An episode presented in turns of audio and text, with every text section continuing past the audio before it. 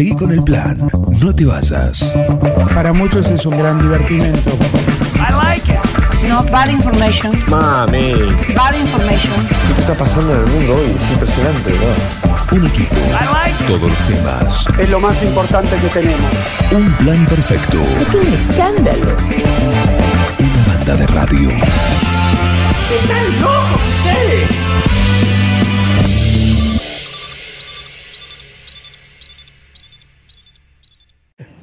Volvemos al mundo real y estamos con Nacho Palacios, acá eh, arrancando esta edición de, de Si yo fuera intendente, ¿cómo le va? ¿Bien? ¿Todo bien? Bien, por suerte. Perfecto. Muy bien. Ahora, ya con calor y a punto de ir a, a recorrer una industria. ¿Una industria? Sí, Bien. vamos a ir a, a Valguarnera, que nos han invitado a, a poder visitar y charlar un poco en el marco de, de- de estas visitas que vamos llevando adelante para ver nuestro motor productivo y, y más que todo cómo el Estado municipal puede, puede ayudar para potenciar eso. Me parece que esa es la, eh, el trabajo que hay que hacer, así que la intención es poder dialogar eh, con, con ellos, más allá de ver esta industria tan importante para 9 de julio por, por la cantidad de empleo, por lo que produce realmente. Me parece que, que el punto, por lo menos lo que nosotros estamos mirando, es, bueno, sentémonos, ¿qué puede hacer el Estado para esto mejorarlo o, o- o para no entorpecer, ¿no?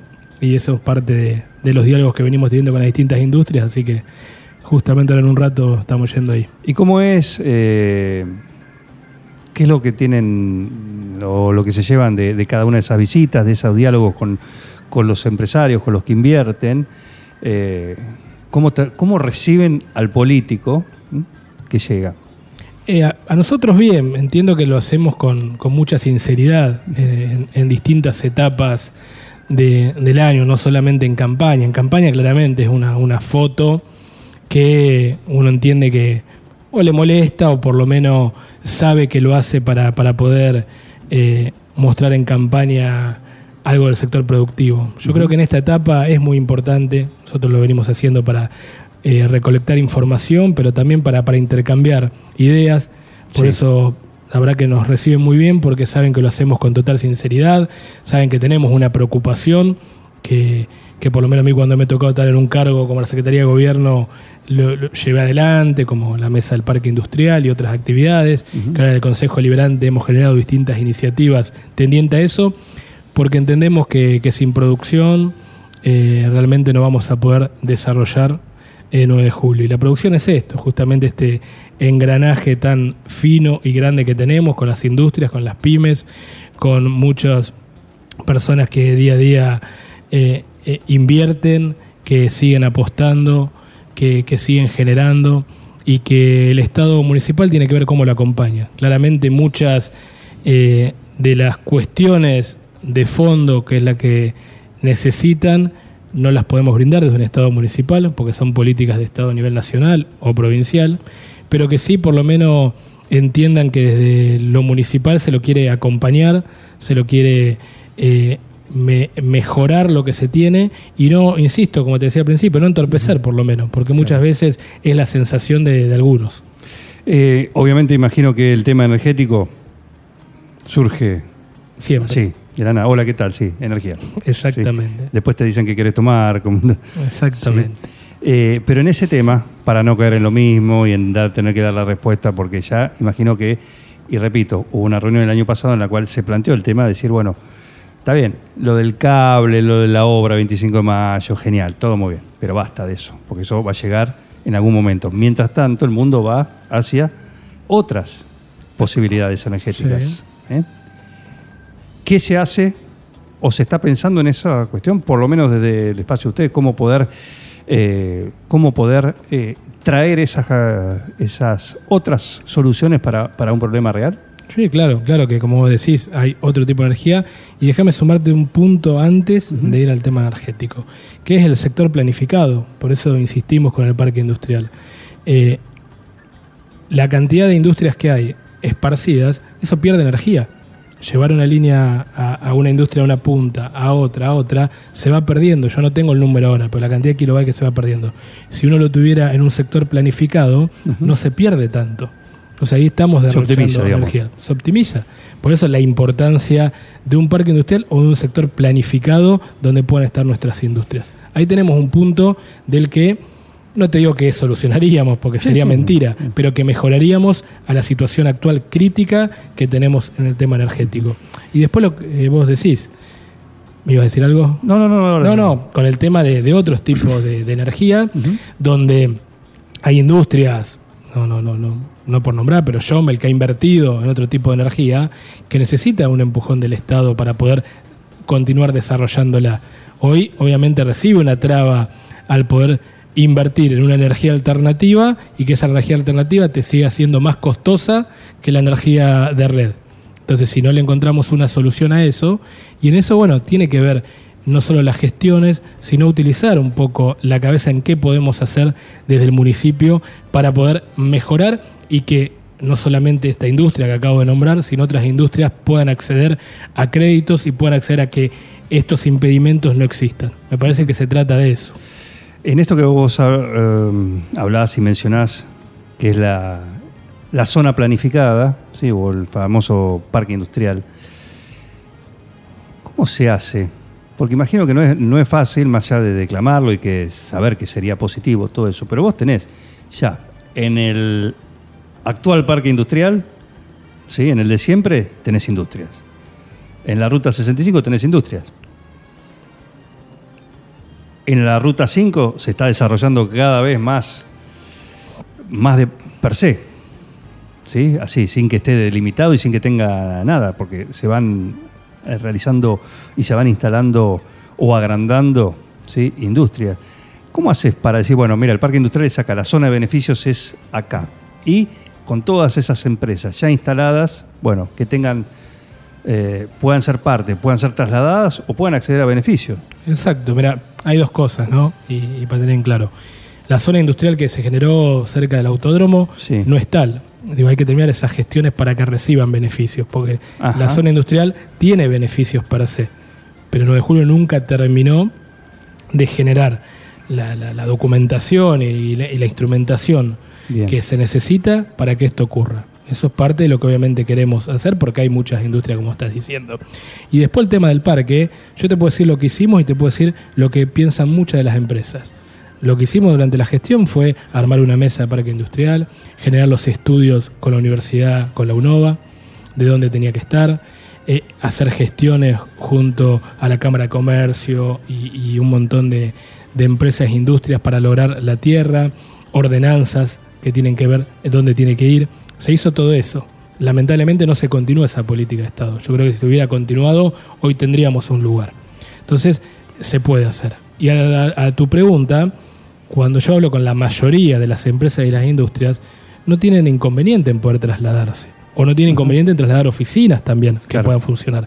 Porque también tenemos que pensar que hoy hay una política donde pueden funcionar o coexistir distintas oficinas donde les permita generar el mercado que necesitamos. Pero no obstante, muchas de las industrias que están no tienen problema en trasladarse, entendiendo todo lo que te dije antes, que también va a solucionar el tema energético, la seguridad, un lugar planificado donde puedan desarrollarse más y por supuesto los beneficios que esto contrae. Entonces, eh, creo que es la política acertada. Obviamente lo vamos a hacer de un día para el otro y no. Te dije, lo que nosotros hicimos duró muchos años y se iba en un camino. Lamentablemente no se continuó. Nosotros por eso queremos arrancarlo, por eso hemos presentado iniciativa en el Consejo Librante para recuperar esta mesa y es una política que la tenemos claro de que si el vecino nos elige, del día de uno, el norte al que vamos a llevar. Estamos con Nacho Palacios acá en la sección Si yo fuera intendente, hoy está jugando él. Eh, tema energético, eh, como te digo, antes de decirte buen día, eh, a la hora de visitar a un, a un empresario, ¿qué otras cuestiones marcan ellos ¿sí? con las cuales te estás eh, encontrando y anotando también en esa libretita, imagino? Sí, ahí eh, obviamente diverso, depende la tipo de industria rubro, o empresa. ¿sí? Pero yo creo que un, un tema a tratar que uno tiene de las herramientas es la burocracia estatal. Me parece que la burocracia estatal existente en todos los niveles, por lo menos desde el, el municipal, tendría que ser una facilidad y no a veces una traba. Eh, a ver, tenés una industria o, un, o cualquier persona que quiere emprender algo, eh, creo que el municipio tiene que acompañar y no buscarle el pero para ver qué es lo que quiere hacer, ¿no?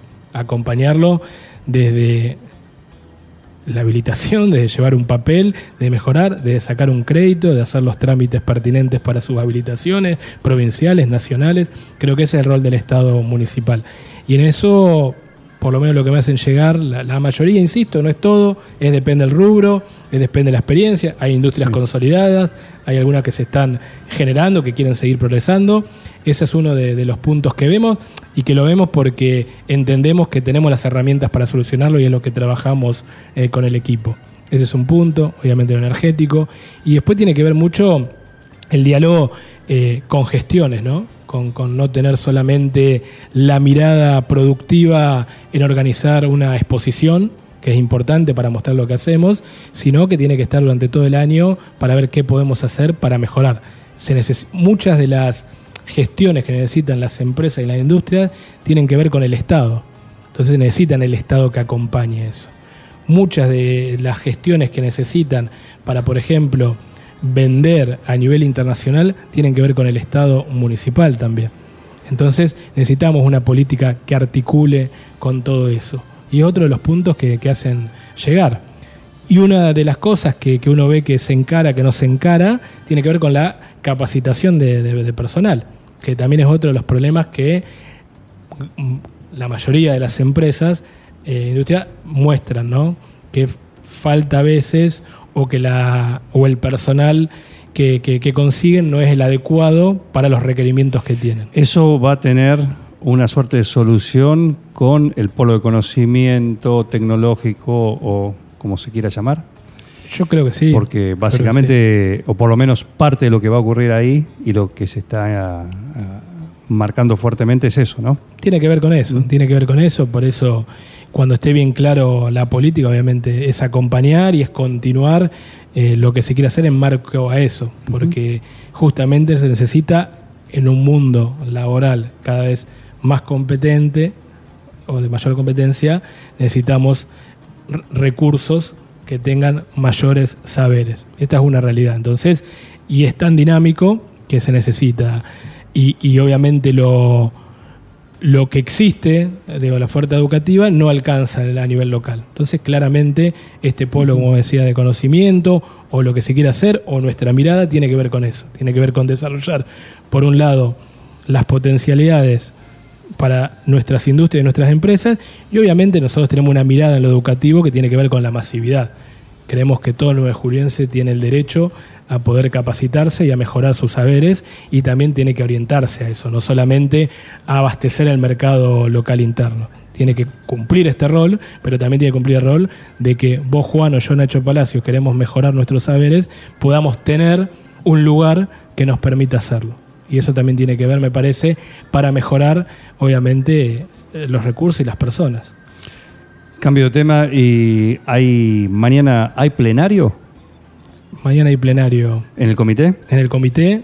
Eh, va a ser el primero del año. ¿Qué se hace en un plenario? El plenario. Bueno, en este plenario, ¿qué es lo que se busca?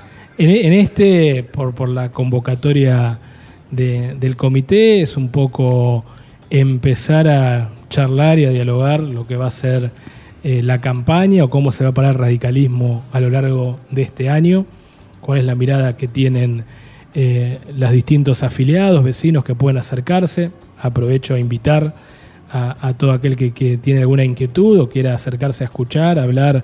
Va a ser mañana en nuestro comité de la Tucumán 1221 a las 20 horas. Y, la mirada es esta, Juan, es ver, bueno, cómo vamos a encarar el año, cómo vamos a encarar el año político. Hay mucho ruido, creo que acá lo hemos hablado varias veces, mucho ruido interno dentro del frente, muchas miradas disímiles, entonces un poco aclarar eso y poder pensar desde el radicalismo sin estar observando, sin estar pendiente de lo que pasa en el frente. Nosotros queremos potenciar a nuestro partido para que eh, en este año sea la voz en el Consejo Liberante, sea la voz eh, eh, el comité de muchas de las cuestiones que nos aquejan a los vecinos y obviamente preparándonos para una campaña electoral. Bien, fíjate, no te toqué temas electorales, de lista única, todo eso que venimos hablando en, otras participaciones, porque va a haber tiempo. Y aparte, esto cambia. Es cambiante el eh, es cambiante, ¿no? Es cambiante y, y bueno, pero evidentemente son temas que, que empiezan a hacer ruido porque se escuchan a nivel nacional o provincial y por decantación, ¿sí? Lo que pasa arriba en la coalición también impacta.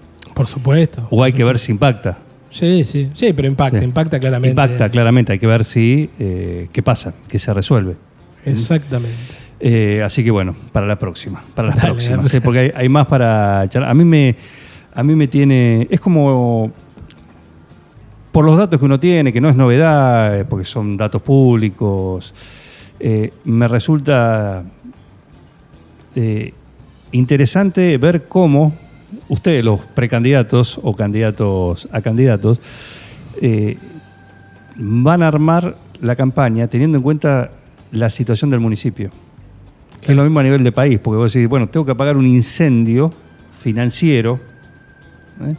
primero y después puedo, voy a ver de qué manera y en cuánto tiempo puedo empezar a hacer lo que quiero. ¿Mm? Qué complejo, ¿no? Totalmente, totalmente, lo, lo hemos hablado y, y a mí es una preocupación el estado financiero municipal y que nosotros entendemos que puede agravarse la situación por el estado económico y social que vive nuestro país. Sí, sí, claro, sí. sí. Entonces, que, que tengamos un, un- un fin de año complejo, un comienzo de 2024 complejo, entonces sumarle a las cuentas municipales, tener que destinar fondos a, a- a emergencia, que, que por lo que uno ve eh, puede agravarse, puede complicarse. Entonces, eh, la verdad que es parte de lo que uno, uno ve y lo ve con, con- con preocupación. Y, y bueno, ya lo hemos hablado, nosotros Sí, sí. estudiamos eh, las finanzas municipales mucho, tenemos grupo de, de contadores, de, de gente que ha participado en la gestión eh, en, en todos esos roles y, y- y nos gusta mucho ver los números porque claramente vos lo decís, acá podemos hablar un montón de cosas, pero si después vamos a abrir la, la caja fuerte, el chanchito y no tenemos nada, no vamos a poder hacer nada de lo que queremos hacer, porque obviamente se necesita inventiva, se necesita ganas, se necesita gestiones, pero también se necesitan recursos. Y si no está el recurso económico, nos va a costar o no vamos a poder hacer muchas de las cosas. Así que claramente eh, tenemos que ir, como lo hemos hablado acá, a una reforma de fondo, pero también una reforma local que nos permita respirar, porque no vamos a solucionar el tema. Temas eh, para largo eh, y van a ser parte de- del temario de estos encuentros eh, periódicos que tenemos en esta sección que es Si yo fuera intendente, la cual participa Nacho Palacios, por supuesto, El Grillo, que va a estar el viernes, María José Gentile, también el Tete Naudín y la nueva incorporación, Nancy Grisuti, que se sumó la semana pasada, para conocer de modo personal cómo encaran ellos, cómo encararían determinados temas de la actualidad local, que son ni más ni menos que los temas con los cuales los, ve- los vecinos nos encontramos en el día a día acá en, en 9 de julio. ¿eh? Gracias por venir. Muchas gracias, Juan, como siempre. ¿Qué hora es, por favor, Heriberto? Y a ustedes les agradezco, los felicito. La verdad es que hacen mucho, no solamente informando bien, sino también divirtiendo a la gente. Un equipo, todos los temas, Estoy emocionado. un plan perfecto, una banda de radio. No tienen vergüenza, ratero.